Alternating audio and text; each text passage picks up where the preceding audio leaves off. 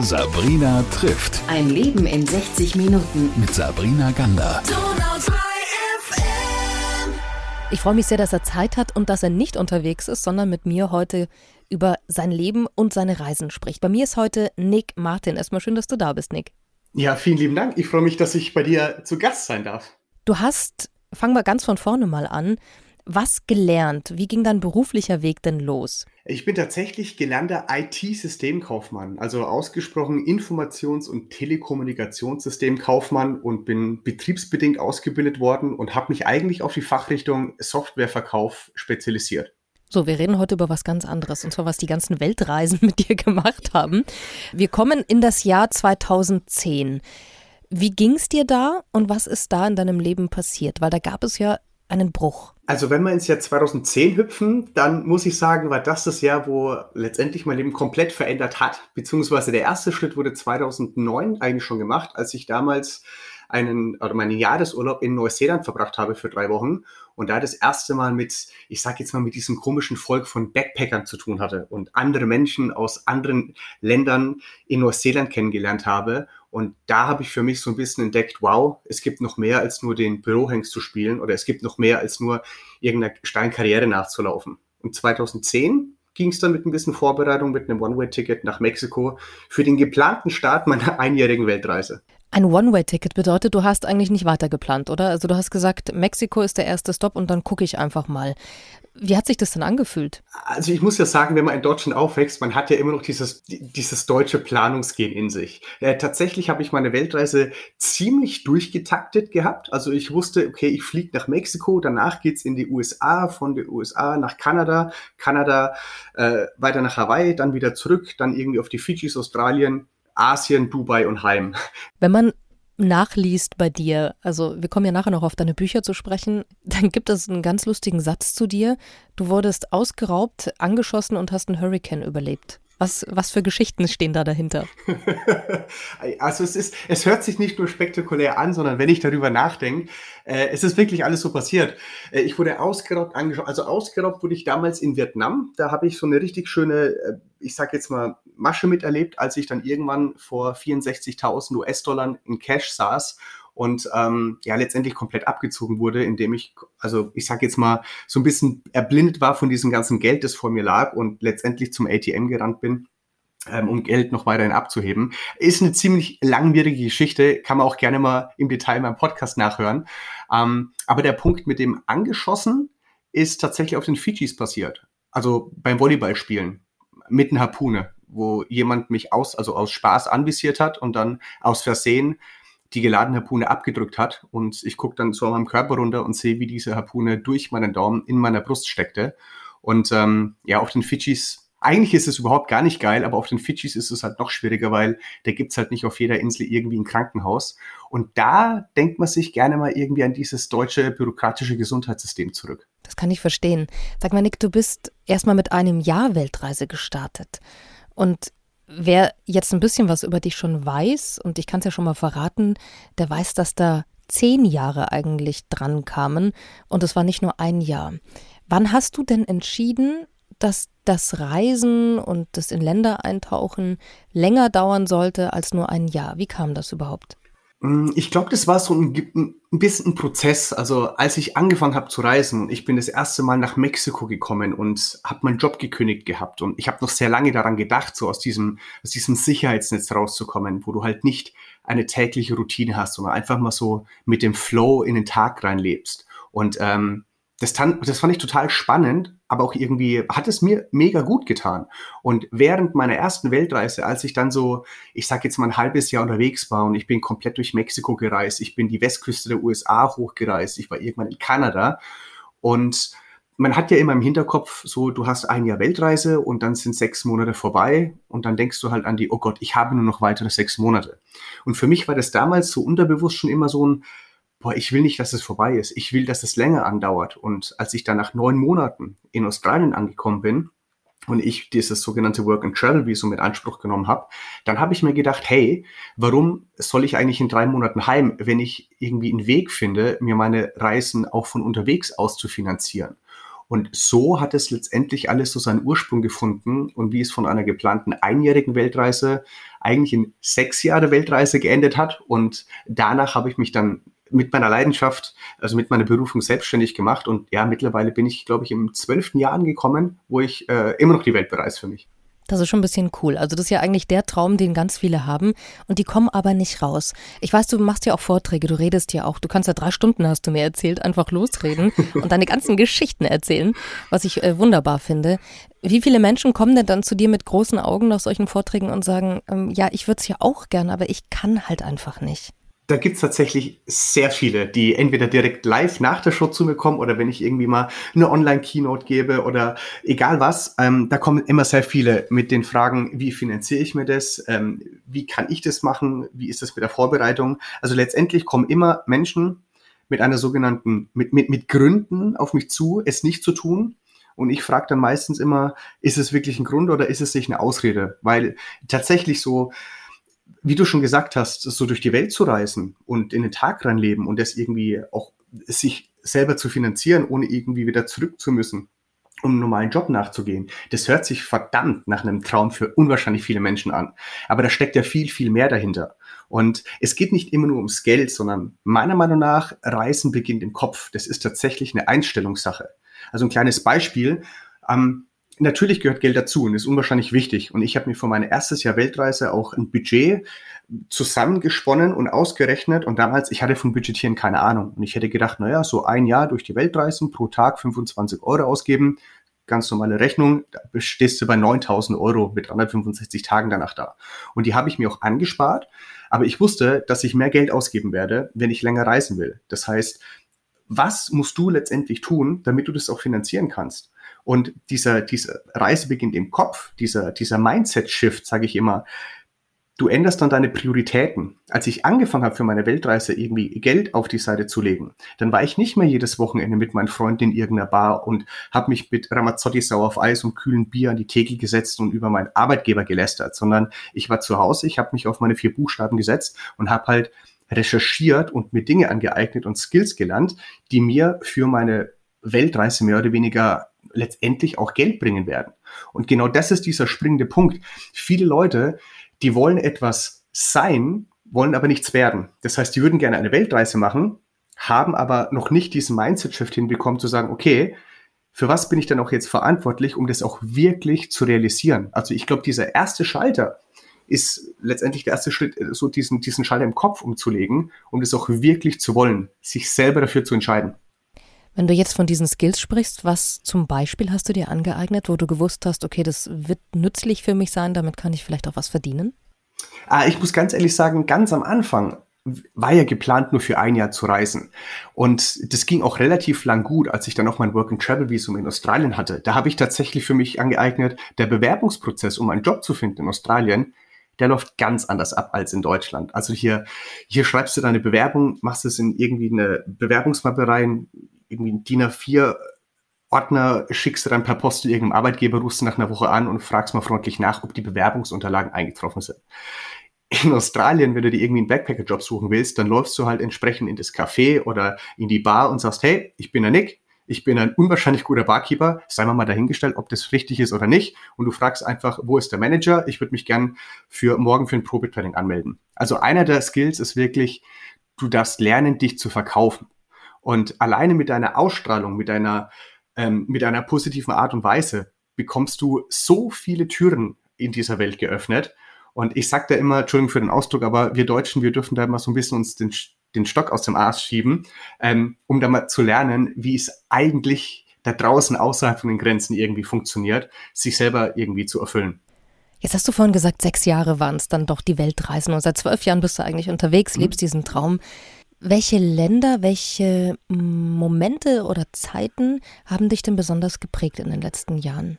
Puh, das ist eine gute Frage. Also nicht umsonst habe ich mittlerweile, glaube ich, zwei Bücher darüber geschrieben. Du müsstest mir da eine kleine Starthilfe geben in Sachen Kategorien. Also ich meine, ich könnte dir jetzt so gefühlt 90 Länder aufzählen. Ähm, aber gib mir da mal eine Kategorie, dann kann ich da vielleicht ein bisschen was rauszerren. Es gibt ja manchmal so Momente im Leben, da sitzt man da und merkt, ui, Jetzt verändert sich gerade was in einem. Man macht einen anderen Schritt, man wird ein bisschen anders oder man erlebt etwas, was einen so nachhaltig komplett verändert, auch in der, in der Art, wie man lebt, wie man denkt oder wie man eben auch Sachen anfasst. Solche Momente meine ich. Hm. Also da kommen mir tatsächlich zwei Geschichten als erstes in den Kopf. Zu einem, als ich damals 2013 durch Zentralamerika gereist bin und ich habe äh, damals auch sehr viel Couchsurfing betrieben und mein Couchsurfing-Haus in El Salvador damals hat in Soyapango gewohnt. Soyapango ist ein Ghetto-District in der Hauptstadt San Salvador. Und ähm, der Borki, so heißt er, ist mittlerweile ein sehr, sehr guter Freund von mir geworden und er ist dort Zahnarzt.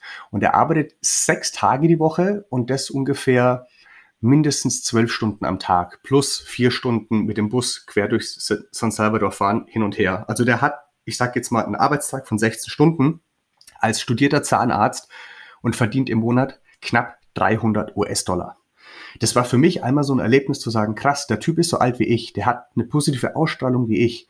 Aber nur weil er in El Salvador geboren wurde, hat er ganz, ganz andere, eine ganz andere Startposition im Leben. Mit 300 US-Dollar als Zahnarzt. Ähm, du wirst auf Weltreisen sehr, sehr oft Situationen erleben, wo du einfach mal unwahrscheinlich dankbar bist für diese Kleinigkeiten, die du im Leben, in deinem normalen Alltag eigentlich gar nicht mehr wirklich zu schätzen weißt. Ob das jetzt äh, ein Gesundheitssystem ist, ob das jetzt äh, warmes Wasser ist oder überhaupt fließendes Wasser. Das sind, auf Reisen wirst du sehr, sehr oft an deine körperlichen, also physischen, aber auch psychischen Grenzen gebracht. Und rückblickend kannst du einfach letztendlich dankbar sein für Dinge, die dir eigentlich in den Schoß gelegt wurden. Oder eine zweite Geschichte, als ich damals in Kanada war, auch wiederum Couchsurfing gemacht, habe ich die Cat kennengelernt.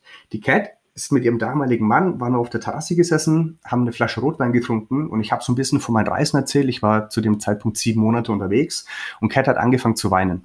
Und ich habe nur gedacht, oh je, ne? hört sich nach Nick an, habe ich in irgendwie ein Fettnäpfchen bin ich da getreten oder warum hat die jetzt angefangen zu weinen? Und die hat mir dann erklärt, dass ich sie mit meiner Geschichte unwahrscheinlich an ihren eigenen Papa erinnere, weil ihr Papa ein begnadeter Segler war und er wollte schon immer mal die Welt umsegeln. Und der hat immer diesen Traum gehabt, aber irgendwann hat er halt seine Frau kennengelernt und dann die Cat, also seine Tochter bekommen und seiner normalen Arbeit ist er nachgegangen und dann ging hier mal die Spülmaschine kaputt, dann musste sich hier mal ein neues Auto angeschafft werden und er hat seinen eigenen Traum, die Welt zu umsegeln, immer nach hinten geschoben, immer nach hinten geschoben. Und irgendwann war es soweit. Cats Papa ist in Rente gegangen er hat das Boot schon gehabt, er hatte die Skills gehabt, er hat sich seine Route ausgerechnet, also typisch deutsch, und er hat alles vorbereitet. Und einen Tag bevor er abgefahren ist, war er mit seiner Frau auf der Terrasse, hat den Sternhimmel angeschaut, haben eine Flasche Rotwein getrunken, sind zusammen ins Bett gegangen, sind eingeschlafen und Cats Papa ist nie wieder aufgewacht. Und diese Geschichte, als wie damals die Cat mir erzählt hat, da sind mir auch die Tränen runtergekommen und sie hat zu mir gemeint, Nick, und genau deswegen erinnerst du, erinnerst du mich so an meinen Papa, weil du einen Traum hast und du ziehst ihn einfach durch. Du, du nimmst alles in die Hand und du übernimmst die Verantwortung und lebst deinen Traum. Und wie viele äh, ungelebte Träume gibt es da draußen von jedem, die sagen, oh, das würde ich gerne machen, aber. Und dann kommen diese ganzen Ausreden, diese sogenannten Gründe, Dinge doch nicht zu tun. Und das sind solche Momente, die dich halt für den für den Rest deines Lebens einfach prägen. Es sind nicht immer nur deine eigenen Abenteuer, die du auf Weltreisen erlebst, sondern manchmal sind es auch einfach nur die Geschichten von den Menschen, die du auf deiner eigenen Weltreise kennenlernst, die dich unwahrscheinlich inspirieren oder auch motivieren, um dein eigenes Ding durchzuziehen.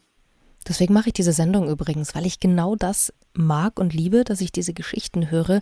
Und ich finde das eben sehr inspirierend, weil manchmal muss man nicht alles selber machen, aber man kann sich anstiften lassen von den Geschichten anderer und von den Abenteuern.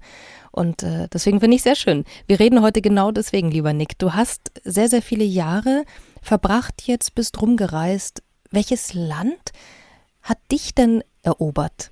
Puh, das ist auch eine ziemlich schwierige Frage. Also ich muss sagen, ich habe kein spezifisches Lieblingsland. Nämlich, wenn du mal genau drüber nachdenkst, vielleicht auch von deinen vergangenen Urlauben, was macht ein Land denn so besonders? Und ich gebe dir mal immer selber die Antwort und sage, es, sind ja, es ist ja nicht das Land selber, sondern es sind ja die Menschen, die du dort kennenlernst und die Abenteuer, die du dort erlebst. Dahingehend habe ich kein spezifisches Lieblingsland, sondern müsste das eher in verschiedene Kategorien, also in verschiedene Kategorien einteilen. Wie zum Beispiel für mich persönlich das beste Essen. Äh, ist es in Mexiko, in Vietnam, Thailand und Indien. Die besten Strände ist äh, Fiji, Philippinen und Sansibar. Die, der schönste Lifestyle, Australien den besten Spaß in den USA, bedingt auch dadurch, dass ich irgendwie mal als Stripper in Las Vegas für eine asiatische Junggesellenabschiedsfeier irgendwie engagiert wurde. Aber gut, ist eine andere Thematik. Ähm, die schönste Natur, da wird schon wieder schwierig, weil der Westen Kanadas unwahrscheinlich schön ist, aber genauso Peru, Bolivien, der Norden von Argentinien, aber auch der Ho Chi Minh Trail in Vietnam. Also du siehst, der wird schon ein bisschen schwieriger. Und ähm, wenn ich jetzt mal irgendwie ein Land rausgreifen müsste, muss ich sagen, ähm, meine Freundin, die Steffi, wir sind ja mittlerweile auch seit glaub, knapp zehn Jahren zusammen. Und ähm, die hat ihr Herz verloren so ein bisschen in Uganda. Und wir unterstützen da eigentlich seit 2017 auch eine gemeinschaftliche Organisation, eine gemeinnützige Organisation namens 22 Stars, wo wir Patenschaften in die Welt rufen und auch suchen, um Kindern, die in den Slums groß werden, die Möglichkeit zu geben, in die Schule zu gehen, weil dort das Schulsystem nicht kostenlos ist wie bei uns, sondern die ist relativ teuer und viele Menschen, die halt in dem Asholi Quarter in den Slums von Kampala wohnen, haben einfach nicht die Möglichkeit, ihre Kinder eine Schulbildung zu geben. Und ähm, dahingehend ist da schon so ein bisschen eine Leidenschaft in Uganda mit dabei und weil es ja auch ein wunderschönes Land ist. Jetzt musst du uns aber ein bisschen mitnehmen. Also da waren jetzt ganz viele Sachen drin. Ich wollte dich nur nicht unterbrechen. Wie und warum hast du als Tripper gearbeitet? Frage eins. Frage zwei. Woher kommt die Steffi? wie habt ihr euch kennengelernt und wie macht man das mit all diesen Reisen? Ähm, und dann reden wir gleich nochmal über Uganda. Also fangen wir mal mit eins an. Ja, lass mal die Hüllen fallen. Okay, alles klar. Also die Stripper-Geschichte. Also letztendlich, ich bin sehr großer Fan damals gewesen von Couchsurfing. Und ich habe da meine Couchsurfing-Host, die T, die habe ich in San Diego kennengelernt. Und wie das halt so ist, Amerikaner, die können immer sehr viel reden, ohne dass da unbedingt was dahinter stecken musste. Und als sie gesagt hat, boah, Nick, du musst unbedingt auch mal nach Las Vegas und wir sind an dem und dem Wochenende da und wir feiern einen Junggesellenabschied. Und ich nur so, ja cool, ja, warum nicht? Und dann sagt sie halt noch in dem Nebensatz, ja, wir suchen aber noch einen Stripper. Und ich nur so, ja, ja, whatever. Und ähm, wie es der Zufall so wollte, ich glaube ein paar Wochen später, ich war in Las Vegas mit einem anderen Couchsurfer und seinem Nachbar der kam aus Österreich. Ähm, wir haben irgendwie auf dem Strip in Las Vegas mit Lederhosen getanzt, um das verlorene Geld am Abend zuvor irgendwie wieder in die Kassen zu spülen. Ähm, ja, und irgendwie hat sie mich dann eingeladen, in das äh, Paris Hotel zu kommen, um da halt ein bisschen zu feiern. Mit dem Nebensatz, wir suchen allerdings noch einen Stripper. Und ähm, naja, dann bin ich halt irgendwann in das Hotelzimmer gelaufen, habe angeklopft und auf einmal habe ich nur Kreischen gehört und ähm, ich war vollkommen nüchtern und vollkommen unvorbereitet, bis sie mir halt die ersten Shots angeboten haben und hier mal ein Bierchen und so ein bisschen dieses Vorglühen. Ja, und letztendlich waren wir in so einem Halbkreis gestanden, haben ein bisschen getanzt, bis die Braut sich aus dem Nichts aufs Bett gelegt hat, den Radio angemacht hat und mich halt mit so einem etwas schelmischen Blick angeschaut hat. Ja, und dann habe ich mir gedacht, ja shit, die meint es ernst. Und da muss ich sagen, dann habe ich halt mal, ich sag jetzt mal, ein bisschen einen auf Magic Mike gemacht. Aber mehr ins Detail kann ich nicht gehen, weil what happens in Vegas stays in Vegas. Ich merke schon.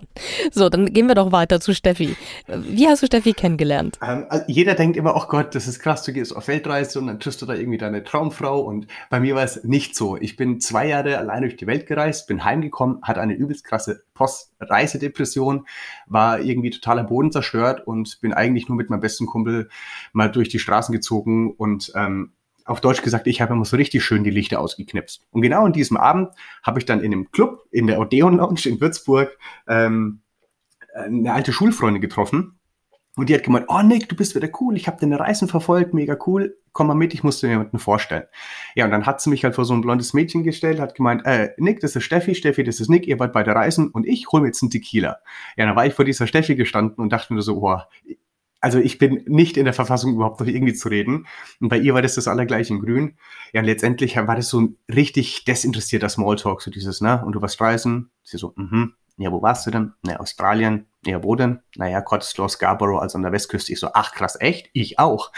Und da hat so dieses Gespräch angefangen. Und im Laufe dieses Gesprächs haben wir herausgefunden, dass wir beide zur gleichen Zeit am gleichen Ort, also in Fremantle und Perth in Western Australia, gewohnt haben und für die beiden konkurrierenden Hotels gearbeitet haben.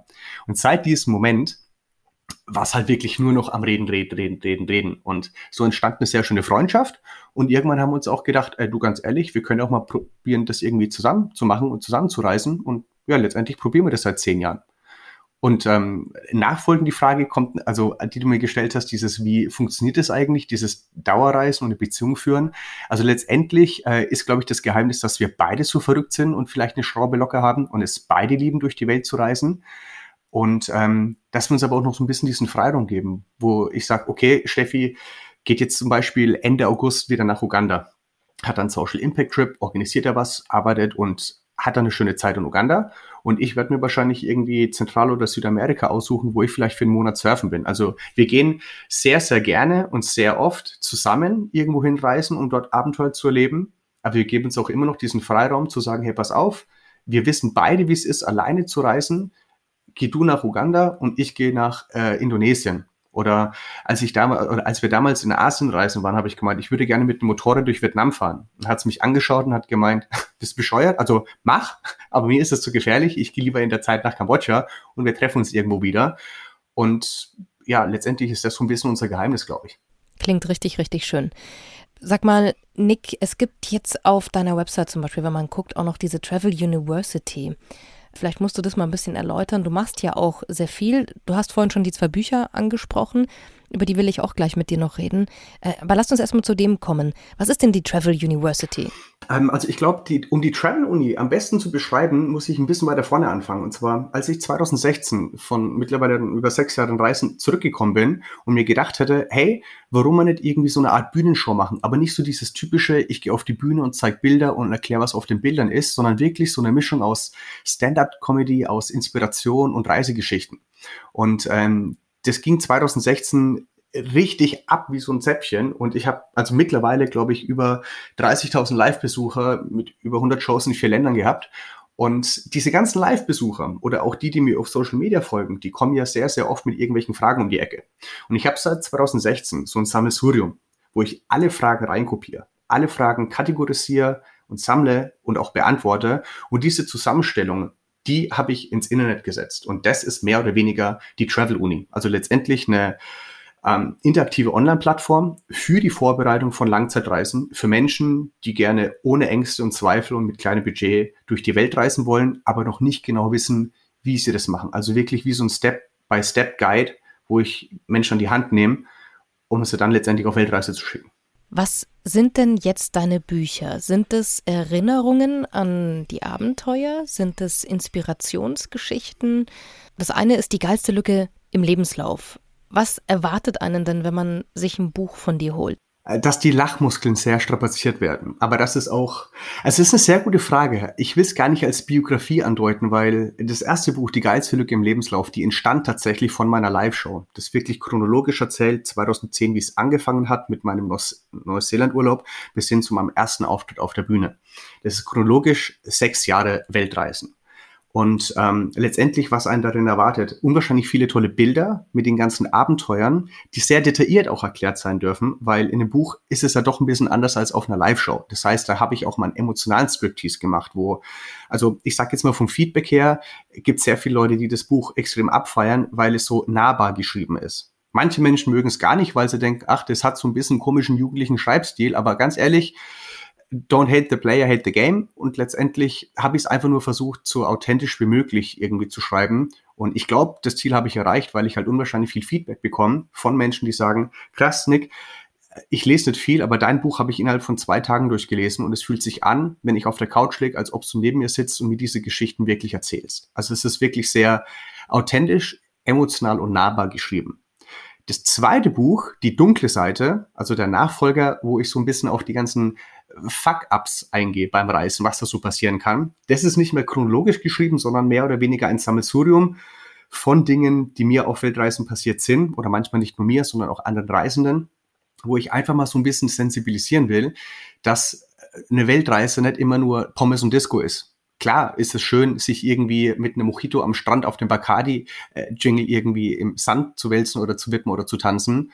Aber die Momente, wo man wirklich reift, sind eigentlich die Momente, wo man am Anfang denkt, ach du Scheiße, wo bin ich eigentlich hier reingeraten?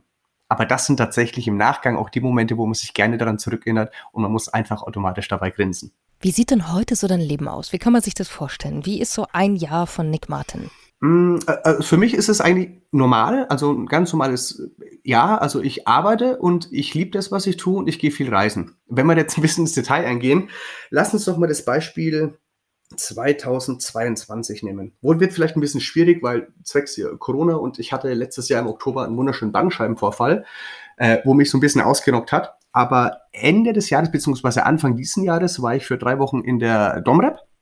Danach ging es äh, nach Südafrika, wo ich die Steffi nach zwei Monaten auch wieder getroffen habe. Wir waren da für sechs Wochen dann in Südafrika.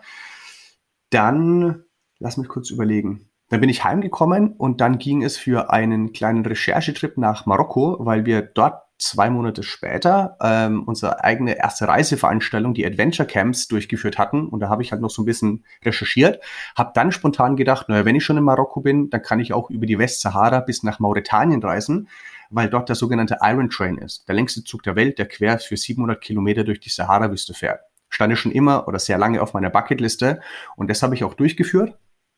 Ähm, bin dann heimgekommen um letztendlich, ich glaube, einen Monat später wieder nach Marokko zu reisen für das Adventure Camp.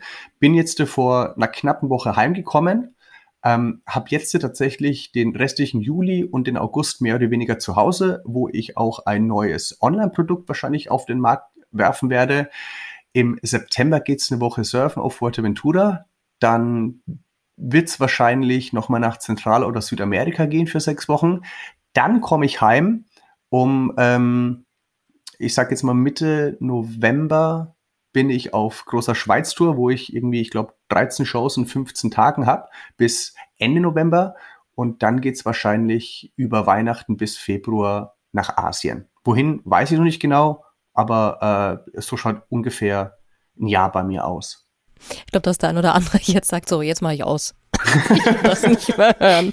Aber, um, um Gottes Willen, ähm, aber ich will hier eins noch klarstellen. Das, was ich jetzt erklärt oder erzählt habe, das ist nicht so dieses typische, ja geil, ich entscheide mich auf Weltreise zu gehen und dann wird genau das so passieren, sondern da stecken jetzt mittlerweile zwölf Jahre Arbeit dahinter. Also diese ersten sechs Jahre, die habe ich nie als Arbeit angesehen. Das war einfach nur, ich war für mich reisen. Ich hatte damals kein Instagram, ich hatte damals noch keinen wirklichen Laptop.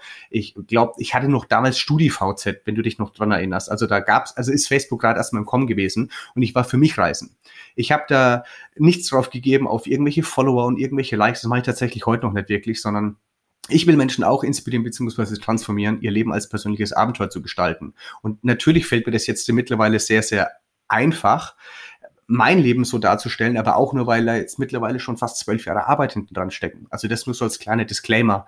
Ich habe auch mal mit nichts angefangen, mit ich hatte absolut keine Ahnung von irgendwelchen Eventmanagement, äh, von irgendwelchen Online-Launches, von irgendwelchen Keynotes, dass ich mittlerweile, also hier noch ein kleines Beispiel, kann ich auch noch so ein bisschen aus dem Nähkästchen plaudern. Ähm, das war im Oktober letzten Jahr, September oder Oktober letzten Jahres. Da wurde ich für eine Firma nach Wien eingeladen, um eine Keynote zu geben. Und als Keynote-Speaker, also ich liebe Sprechen, das ist mein Medium. Deswegen gibt's auch die Hörbücher, die ich selber eingesprochen habe und einen Podcast anstatt einen Blog. Und ähm, wenn du in etwas gut bist, dann versuche darin verdammt gut zu werden. Und dahingehend konnte ich dann auch mittlerweile irgendwie Preise einfordern, wo wer halt genau zugehört hat, weiß jetzt ungefähr, über welchen Betrag ich rede. Ähm, wo mein komplettes Budget für die erste Weltreise, wo ich das irgendwie in einem Wochenende verdient habe. Das ist nicht schlecht. Aber da hast du recht, das ist ein, ein guter Hinweis, einfach in dem richtig gut zu werden, was einem sowieso liegt und was man auch gerne macht. Richtig. Sag mal, was hat denn Corona mit dir gemacht? Ähm, also bis auf das, dass ich noch Langzeitfolgen habe und ich kann tatsächlich diverse Gerüche nicht mehr wahrnehmen, beziehungsweise mir, mir, mir schmecken die nicht mehr in der Nase, sage ich jetzt mal. Ausgeblasene Kerzen geht bei mir gar nicht mehr. Ähm, oder ich weiß auch nicht warum, aber frisch geteerte Straßen habe ich früher immer gerne gerochen, jetzt geht's halt gar nicht mehr. Also ich weiß, ob es jetzt ein positiver oder negativer Side-Effekt war, ähm, aber bedingt auf diese ganze Krise, wo sehr viele Lockdowns waren und ähm, ich sage immer, durch Corona ist die Reiseindustrie in die Knie gezwungen worden und auch die Eventindustrie. Und was mache ich normal mit meiner Show? Die geilste Lücke im Lebenslauf. Es ist eine Reiseveranstaltung. Ähm, da war ich letztendlich auch mal kurz ausgenockt und zu sagen, okay, es geht einfach gerade nicht. Aber ich habe halt im Laufe meiner Zeit auch gelernt, ey, ich bin für alles in meinem Leben selbst verantwortlich und ich sollte aufhören, über verschüttete Milch zu weinen. Das ist ein kleines bildhaftes Beispiel, nämlich, ne, wenn Milch umfällt und das läuft außen, dann, da kann man sich so richtig reinsteigen, so, oh Mann, warum passiert denn das mir und warum habe ich nie offen gelassen oder warum läuft nicht jetzt gerade irgendwie auf den Teppichboden oder whatsoever. Aber was ich damit sagen will, ist, kannst du es ändern? Kannst du durch, durch deine negative Einstellung, kannst du das irgendwie rückwirkend machen? Nee, kannst du nicht. Also hör auf, irgendwelche Dinge anzukreiden, die du sowieso nicht ändern kannst. Und konnte ich wegen meiner negativen Denkweise Corona aus der Welt schaffen? Nö. Also habe ich mich halt auf meine vier Pfoten gesetzt und habe gedacht, okay, wa was kann ich ändern? Und habe ich mich hingesetzt und habe halt Teile meines Unternehmens mehr oder weniger versucht zu digitalisieren, so dass es mir trotzdem noch möglich ist, ähm, zu wirtschaften und zu reisen und dass ich aber halt nicht irgendwie vor Ort sein muss, sondern dass ich das halt möglichst online machen kann.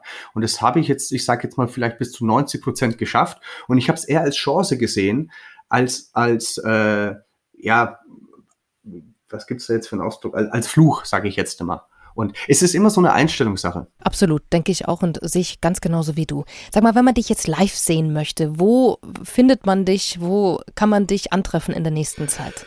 Also ich weiß, dass ich am 11. August ein Open Air auf äh, dem Citywave-Gelände in Regensburg habe. Also solange das Wetter mitspielt, das weiß ich auch nicht ganz genau, aber normalerweise ist da am 11. August abends ab 19 Uhr äh, die Show von Die geilste Lücke im Lebenslauf. Und tatsächlich, weil wir ihn vorhin auch angesprochen haben, äh, ich habe ja gemeint, ich bin mit Borki, meinem El Salvadorianischen Zahnarzt, sehr gut befreundet. Und ähm, es passt tatsächlich von der, von der Terminlage her, dass Borki live vor Ort mit dabei ist, weil er äh, mich in diesem Sommer besuchen kommt und wir danach aufs Bierfest nach Straubing aufs Goldbodenfest gehen. Aber genau, am 11.8. Äh, bin ich in Regensburg und ansonsten ähm, alle weiteren Termine am besten irgendwie auf der Webseite oder auch über Instagram ähm, angucken in meinen Highlight Stories oder mir auch ganz ehrlich persönlich einfach mal eine Nachricht schreiben, dann kann ich das denen auch mitteilen.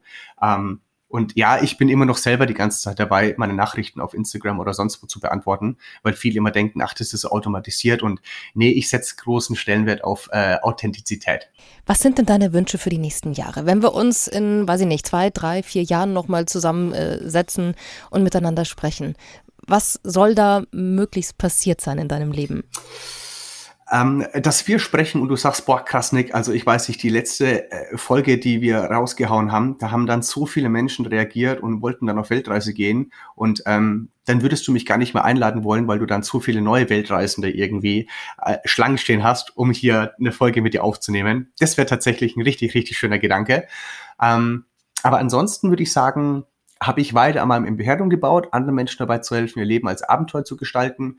Wir leben in einer Welt, wo es nicht mehr darum geht, um über irgendwelche Klimakrisen oder über irgendwelche nahestehenden Kriege, äh, Kriege und Rezensionen reden zu müssen, sondern dass sich das alles wieder mal ein bisschen beruhigt.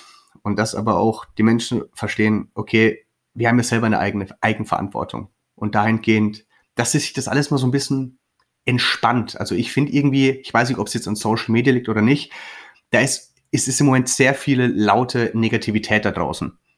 Und ähm, ja, ich versuche meinen Teil dazu zu geben, da ein bisschen mehr positiven Zauberstaub darüber zu streuseln. Ähm, aber das wäre so ein bisschen ein echt schöner Wunsch für die nächste Zeit. Das wünschen wir uns einfach beide für alle.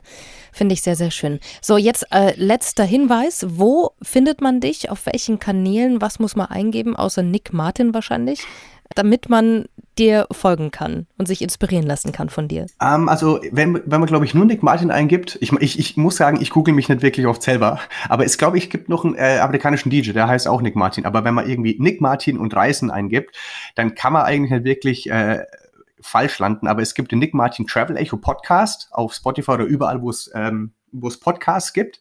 Ähm, es gibt meine Instagram-Seite, also auch nick.martin-travel.echo, äh, meine Webseite man kann auch einfach die geilste Lücke im Lebenslauf eingeben. Da wird man dann wahrscheinlich irgendwie auf Amazon bei den Büchern landen oder auf meiner Webseite oder auch bei der Travel Uni. Also letztendlich einfach nur so ein bisschen die äh, Gehirnschmalzsynapsen Party machen und Nick Martin und Reisen eingeben und dann kann man sich eigentlich sehr, sehr schnell durchhangeln über die Travel Uni, über meine Bücher, über mein Mentoring, über die Adventure Camps ähm, und sonst noch was alles noch kommt, bei, äh, alles noch so kommt von mir.